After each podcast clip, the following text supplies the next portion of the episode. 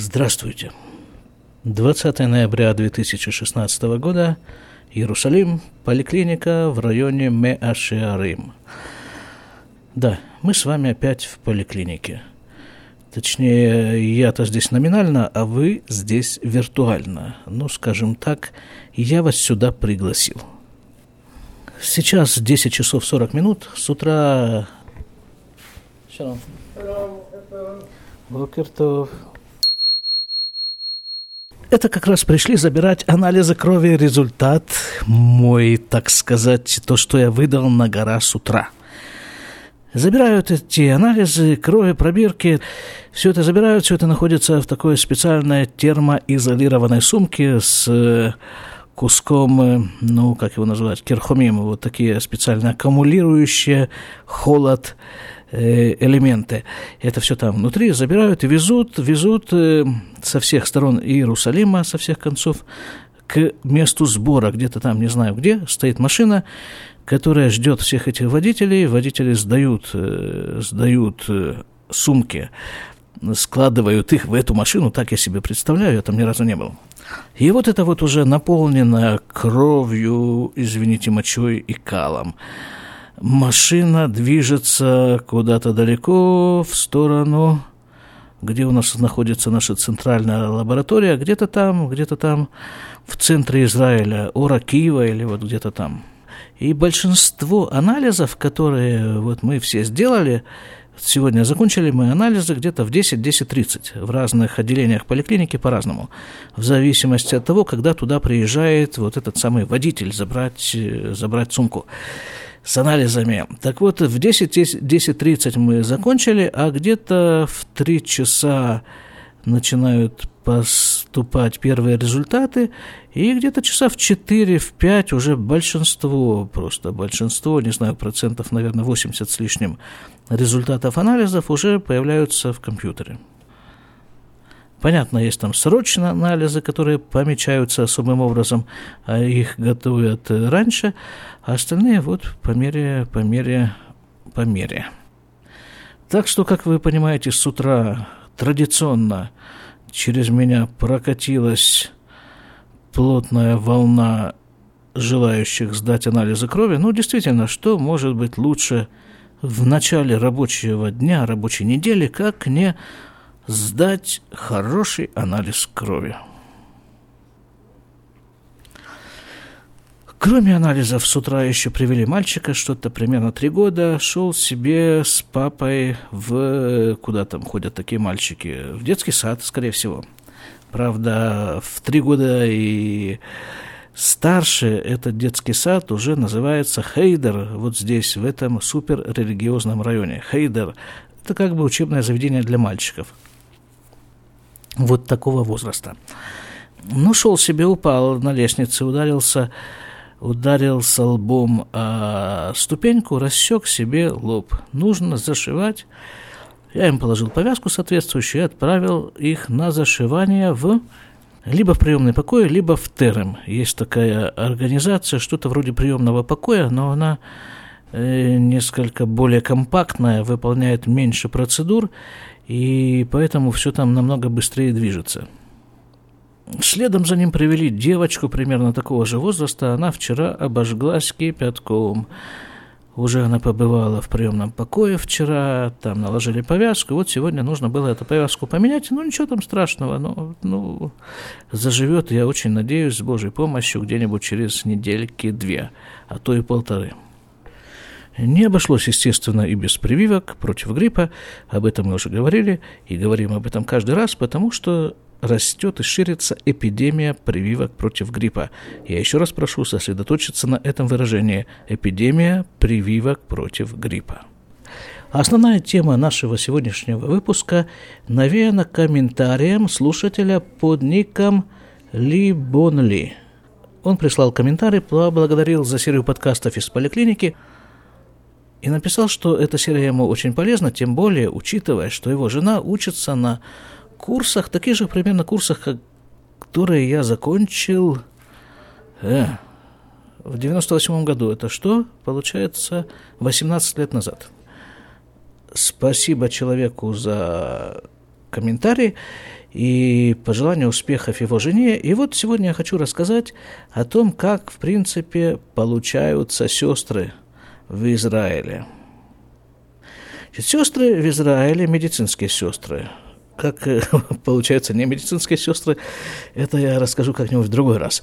А вот медицинские, они таким образом производятся. Производство медицинских сестер в Израиле. Вот так я и назову, пожалуй, этот подкаст. Так вот, сестры медицинские в Израиле делятся на два основных вида, типа. Это так называемые ахайот. Ахайот – это сестры. Ахайот маасиот практически, так можно, наверное, это перевести, медсестры и ахайот мусмахот, к которым я тоже отношусь. Медсестры, дипломированные медсестры. Когда-то, я предполагаю, были только вот эти самые масиот, э, простые медсестры, которые заканчивали какие-то курсы при больнице, я предполагаю, это продолжалось что-то несколько месяцев максимум, и все, они там ухаживали за больными в самом полном смысле этого слова. Там больного чего его надо? Помыть там надо в больнице-то, да? Помыть его надо, там чего-нибудь его погладить надо, там нужно ему сказать пару ласковых, э, вот, там куда-то его отвезти, помочь, встать, лечь, э, не знаю, судно подать, что-нибудь вот такое примерно. Да, вот этим занималась медсестра. И другой работы у медсестры не было. Это все мои предположения, это не суровые исторические факты. Потом, потом началось э, такое отчасти, я думаю, феминистическое, феминистское движение. И медсестры постепенно выдвинули вот такой вот лозунг. Мы не просто помощники, мы некая совершенно самостоятельная специальность, и мы очень гордимся этим. Ну и, собственно, арсенал действий, которые производят медсестры, он тоже существенно расширился – и появились э, вот так называемые дипломированные медсестры. Они уже могут делать уколы, они уже могут э, брать анализы крови, они уже могут э, делать внутривенные вливания, то, чем раньше занимались только врачи. И когда-то был такой период, примерно лет 15 назад, может быть, даже 10 лет назад, когда производство медсестер перешло целиком на линию производства дипломированных медсестер. То есть, извините меня за выражение, просто зад больному было уже вытереть некому. Все стали с дипломами, все стали со шприцами и с разными иголками, и вот этим очень гордились. Поэтому какое-то время назад, несколько лет назад, произошел некий откат в этой области, и опять открылись курсы э, медсестер таких вот не дипломированных, а практических, масьот. И сейчас вот это вот дело выглядит так. Хочешь быть простой, самой простой медсестрой, которая не берет, не притрагивается ни к иголкам, ни к чему. Вот такому максимум она их сортирует по полочкам. Значит, идешь себе учиться на курсы, это годичные курсы. Я тут посмотрел специально, подготовился к подкасту. Подготовился и увидел, что курсы эти годичные стоят, они 13 тысяч э, с чем-то там шекелей. Ну, прилично, очень прилично. Это вполне сопоставимо с годом учебы в университете. Напоминаю, шекель у нас по-прежнему держится на уровне чуть меньше э, 1 доллар, чуть меньше 4 шекелей. Это держится уже лет, наверное, 10, вот такая примерно, такое соотношение. Да, так вот, все, заплатил, да, год учишься, Э, Причем так, учишься, насколько я понял, понял серьезно, интенсивно. Четыре учебных дня в неделю. Много. Ну, а что там, чему там учить-то, собственно говоря? Ну, нет, я, я сейчас постепенно расскажу, чему учить, да. На примерах моих курсов. Значит, есть такие годичные курсы, которые готовят простых медсестер, есть четырехгодичные курсы, которые готовят дипломированных медсестер, и то ли всем этим дипломированным медсестрам, то ли части из них дают первую академическую степень по окончании этих курсов. Четыре года. А есть еще вот такой вариант. В Израиль в самом начале 90-х годов прибыло уйма народу из Советского Союза, в том числе я. И девать нас было некуда. Мы были со специальностями, очень большой процент среди нас был с академической степенью, с академическими специальностями, но некуда Израилю было нас затолкать. И через некоторое время изобрели вот такую вот э, штуку.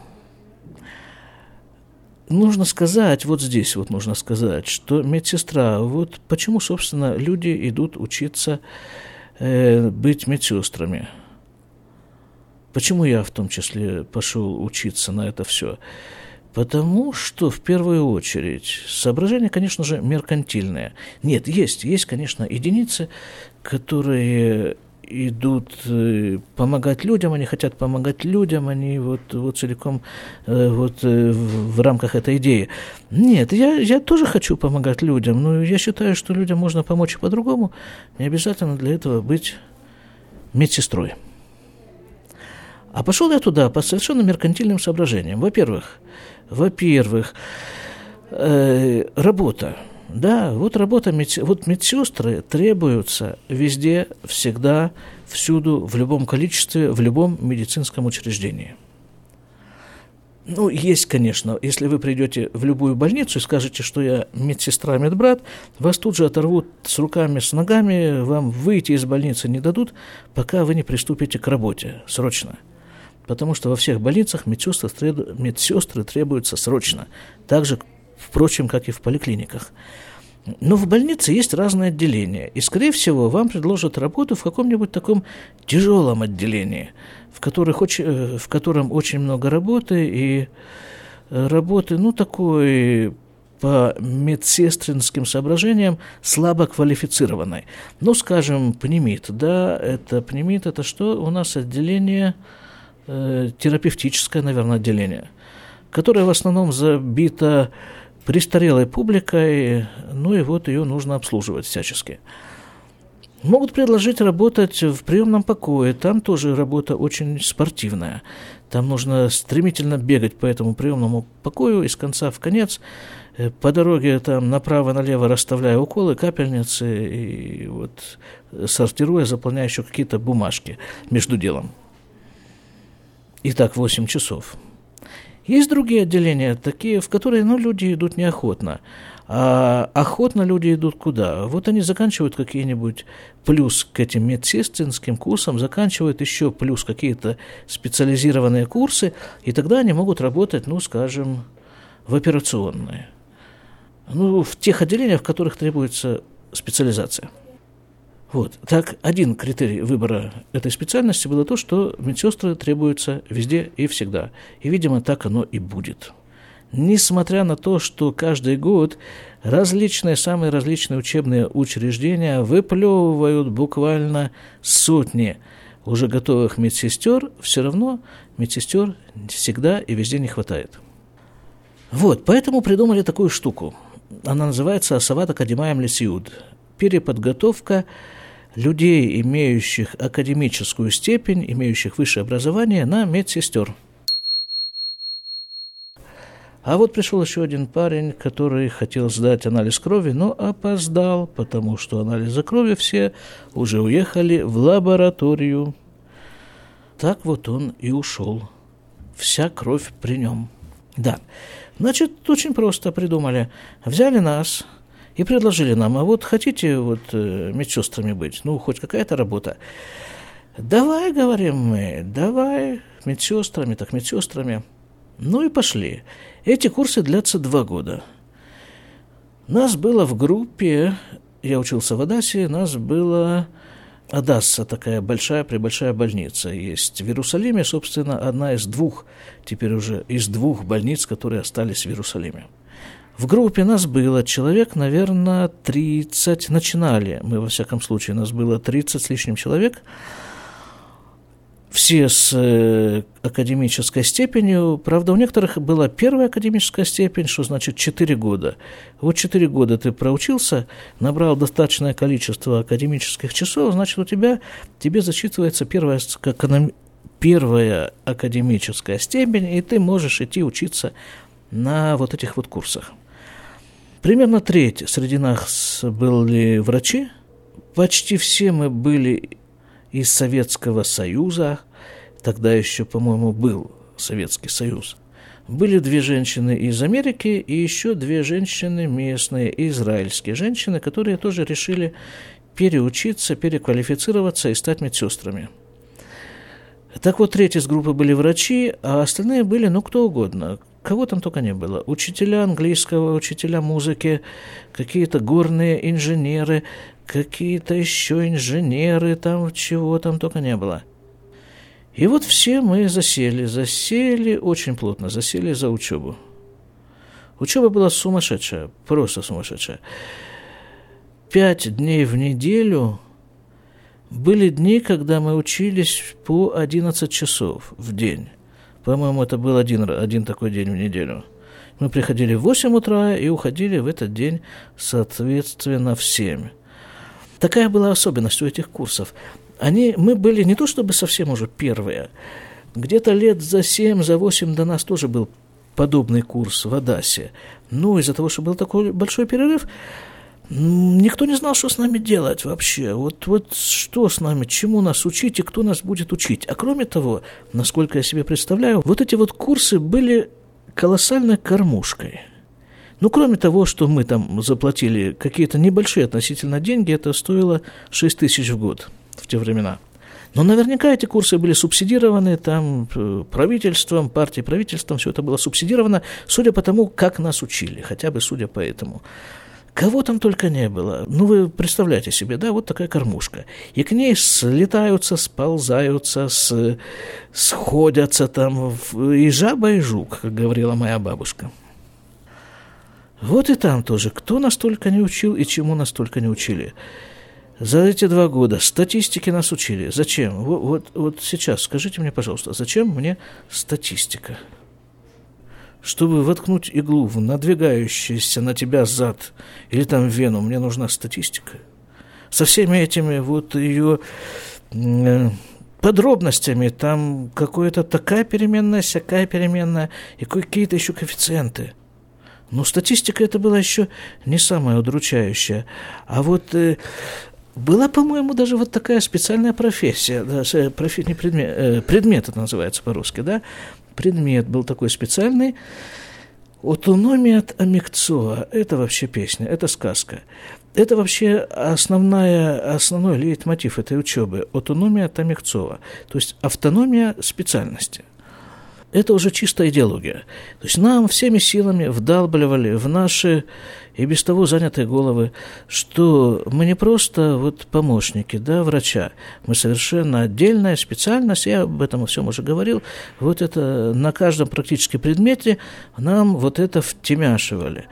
Был такой предмет, я даже не знаю, как он назывался. Я даже не знаю, как его можно называть хоть примерно. Там была такая очень активная американка такая в кроссовках это как бы учительница. Не знаю, чему она нас учила несколько месяцев, но в конце этого всего нужно было, нужно было сдать итоговую работу, и она выглядела вот так, работа. Мы должны были разделиться на подгруппы, человек по 5, 6, 7 в каждой подгруппе, и каждая подгруппа делала некий обзор по определенной, ну, этнической группе, что ли. Миша, который был у нас в группе, позже он пошел в психиатрию, Миша тут же сказал, мы будем румынами, мы представляем румын. Я говорю, Миша, а почему румын как раз, а, а не кто-то другой, не каких-нибудь там папуасов Новой Гвинеи? Он говорит, ну а, а как ты будешь представлять папуасов Новой Гвинеи? Ты, это тебе нужно вымазаться ваксой, там, одеть соответствующий наряд там, и скакать по э, этому самому, с, э, как он называется, ну, то, что кидают бумерангом в одной руке и там каким-нибудь каким луком в другой. Э, у тебя есть на это все время? А нужно сказать, что вот все мы, все люди, которые там учились, почти все, мы параллельно работали, да, каждый из нас работал на своем рабочем месте и как-то выделил себе, выкроил, выкроил время для этой учебы. Работали в основном вечерами, ночами, а утром учились. Так вот, он говорит, у тебя есть время, смотри, румыны, да, почему румыны? Потому что, потому что они ближе всего к нам. Вот мы сейчас, э, что она хочет, это сумасшедшая? Она хочет, чтобы мы кухню представили, какие-то блюда румынской кухни. Замечательно. Мы сейчас купим бутылку водки, нарежем селедку, посыпем лучком, вот тебе будет румынское национальное блюдо. Она хочет костюмы. Хорошо, я выверну вот эту рубашку. Наизнанку одену, это будет румынская национальная рубашка. Главное, что минимум времени и усилий на подготовку вот этой чуши.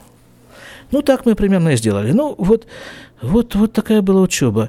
Пытались нас научить ивриту зачем-то. Причем не просто ивриту, а вот такому высочайшему, интеллигентнейшему литературному ивриту. Это для того, чтобы в конце концов весь мой вред вот здесь вот практически сводится к тому, чтобы, мол, сказать человеку там спусти штаны или там закатай рукав. В зависимости от того, какой орган тела у него в данный момент требует медицинского вмешательства.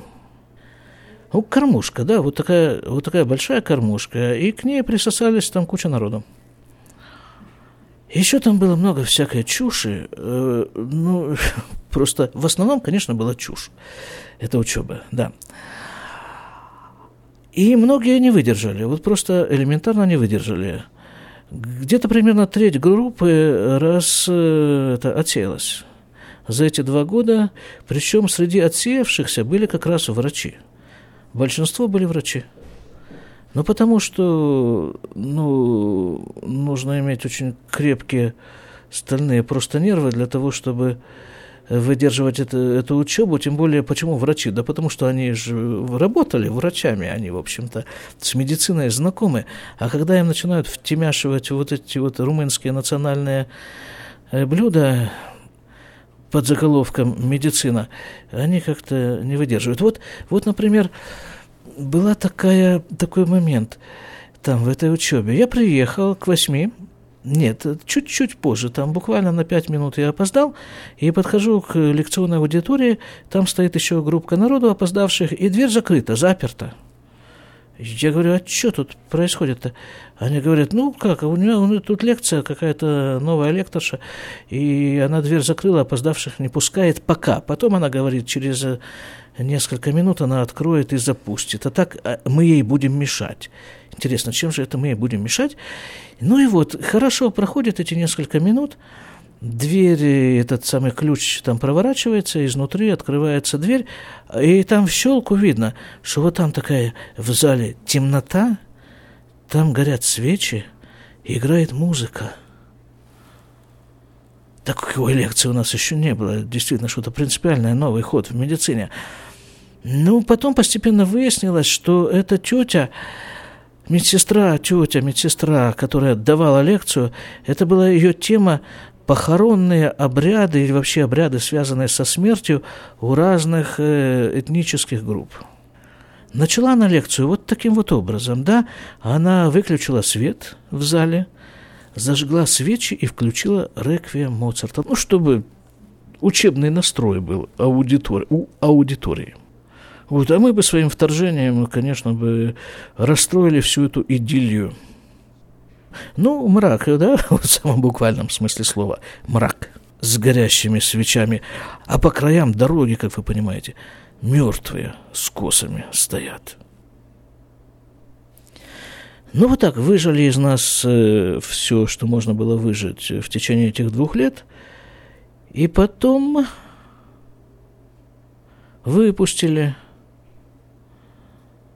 И нужно сказать, что вот прошло, прошло 16 лет, да, с того момента, когда я закончил эти курсы, я даже не знаю, как-то мы не общаемся.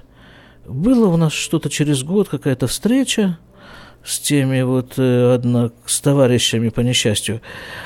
А потом как-то мы расползлись, я даже не знаю, кто где работает толком. Нет, я знаю несколько человек, приходилось с ними встречаться, там в эти, в приемный покой работают, это еще там-то где-то. Ну вот, э, вот так. Теперь следующий вопрос. А доволен ли я вот этим мероприятием? И то, что вот я закончил эти курсы, и то, что я в результате работаю медсестрой. Долгое время я был очень недоволен этим всем. Буквально до недавнего времени я все порывался отсюда сбежать, я даже работал несколько лет там, несколько лет сям, несколько лет в другом, э, в смысле вне, вне медицины. Или почти вне медицины, во всяком случае вне этого медбратства. А вот как-то буквально, да буквально, может быть, год-два назад, как-то я так вот э, начал успокаиваться постепенно – Потому что, ну, потому что, э, конечно же, прежде всего меркантильная сторона дела, ну, зарплата, ну, она выше, немного выше, чем средняя зарплата по Израилю. Чтобы заработать э, такие деньги в других местах, ну, нужно изрядно попотеть, в самом буквальном смысле и очень долго потеть. А я вот, видите, подкасты, серию подкастов пишу прямо не отходя от э, кассы, в моем случае от больничной кассы. Вот телефон зазвонил, да? Вот, спугнул. Спугнул, прервал, прервал это речь извержения. Сейчас послушаем. Хадрахот шалом.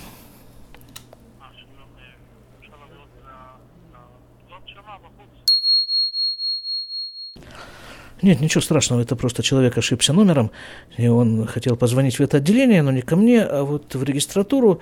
Во всех остальных местах я могу перевести со своего телефона э, на любой другой телефон в отделение. А с этого телефона почему-то нет. Итак, где мы были? Мы были вот на этом месте, когда я успокоился насчет специальности. Просто я вижу людей, которые работают в другой специальности – и как-то мне совершенно не хочется с ними меняться. Ни с полицейскими, ни с водителями автобусов, ни с охранниками, с людьми, проверяющими сумки у входа в любое более-менее крупное учреждение общественное. Даже с нашими врачами мне не хочется меняться, как только я вижу очередь у двери к врачу, очередь, очередь это не то слово, особенно вот к детскому врачу, это вот со всеми этими колясками, с орущими младенцами, там собирается человек 10, 12, 15, это вот на прием к врачу. Совершенно тут же у меня отпадает всякая охота продолжать быть врачом, даже кожным. Это то, чем я занимался в России перед отъездом в Израиль. Не хочется мне ни частного предпринимательства, я в какой-то степени пытался этим заниматься и до сих пор еще немножко занимаюсь в минимальном масштабе. Членом Кнессета мне быть не хочется, владельцем магазина не хочется. Я еще не видел в Израиле ни одного рабочего человека, на место которого я хотел бы встать, встать вот к тому станку, печатающему денежные знаки. Вот то, чем я хотел бы заниматься, оно в качестве профессии, то есть в качестве занятия, приносящего деньги, оно, видимо, просто не существует. А у меня много таких затей. Ну вот, например, говорить в микрофон, да, я считаю, что это у меня получается, я получаю от этого удовольствие, народ меня слушает, пишет, и как-то вот я бы хотел этим заниматься, но денег это не приносит. Преподавать китайскую гимнастику в каких-то промышленных масштабах, ну, тоже я уже... Это же нужно народ организовать прежде всего. Как организовать? Убедить народ, что это хорошо. Хотя я-то сам на самом-то деле убежден, что это хорошо. На собственном примере, на примере тех людей, которые этим занимаются, я знаю, я убежден, что это хорошо. И вот как-то был такой у меня период, я пытался протолкнуть эту китайскую гимнастику в школах, в религиозных школах. Я стер себе ноги по колено, по пояс. Я себе их стер, обходя эти школы. Ничего я там не добился практически и бросил это занятие. Сейчас у меня есть крохотная группка. Мы там один раз в неделю встречаемся. Что-то там мы делаем, да, никак не могу это назвать, положа руку на сердце, китайская гимнастика. Это скорее некий такой э, клуб общения, не знаю, такой э, сопровождающегося размахиванием руками и ногами в определенные стороны. Ну, народ доволен, как-то так вот доволен. Так что я несколько, несколько успокоился с выбором профессии. Вот можно сказать, что где-то через через 16 лет после окончания курсов э, медсестер я эту специальность выбрал своей специальностью. Причем именно вот в таком варианте, в котором она существует вот сейчас, вот здесь. Вот там что-то щебечут за дверью, слышите, да? Щебечут за дверью и хорошо. Главное, чтобы это было с той стороны двери. Некоторые иногда, бывает, переходят эту границу и оказываются по эту сторону двери, в моем кабинете. Ничего, пусть будет. Я им тоже могу, мне тоже есть чем с ними заняться. Мне только надо вот придумать, ладно, это уже, наверное, тема другого подкаста, но я так в общих чертах хочу заниматься с теми людьми, которые все-таки оказываются в моем кабинете, тем же самым примерно, чем я занимаюсь с вами. Высказываю свои соображения по поводу здоровья, по поводу медицины, по поводу вообще того, как вот, э, как быть здоровым, в общем-то, во всех отношениях в форме рекомендаций, ни в коем случае не более того. И у меня язык, я надеюсь, не повернется язык сказать человеку, я знаю, как надо, и делай именно так. Ни в коем случае. Это уже серьезное заболевание, вот э, сами эти словосочетания. Вот за эти 16 лет из медицинской практики я работал в больнице – это было совершенно жуткое занятие, это было что-то не, невыносимое. Пользуясь медицинской терминологией, это было несовместимо с жизнью. Причем жизнью пациента это было несовместимо довольно часто, а жизнью персонала это было несовместимо в любом случае, потому что за два года там полностью поменялся состав, почти полностью поменялся состав как медперсонала, так и пациентов. Это было отделение по пересадке костного мозга. Это область онкологии. Работала в больнице, работал я еще в одной больничной кассе. Э, ну, так, так, нет, нет, здесь лучше, просто намного, ощутимо лучше здесь. Конечно, хорошо бы еще приподнять планку заработной платы, но это, видимо, будет э, это, видимо, будет э, такое пожелание неизменным при любой цифре в платежной ведомости. Ну, в общем-то, я, наверное, на месте вот так вот, да. Вот пока так, во всяком случае. Если вдруг... Я бы очень хотел, чтобы случилось нечто такое, чтобы катапультировало меня вот с этого замечательного совершенно стула, который крутится во всех направлениях и регулируется тоже вовсю. И вот, э, чтобы меня отсюда выбросило вдруг в какую-то такую вот область, в которой я бы действительно чувствовал себя полезным, максимально полезным. Просто хочется быть полезным. Ну вот, наверное, пока я приостановлю, а может быть даже и закончу сегодняшний выпуск, если вдруг случится что-нибудь экстраординарное, а работать мне сегодня еще предстоит 8 часов до 7 вечера. Если что-нибудь вдруг произойдет, то я вас моментально о этом проинформирую. А пока до свидания, будьте здоровы, счастливо.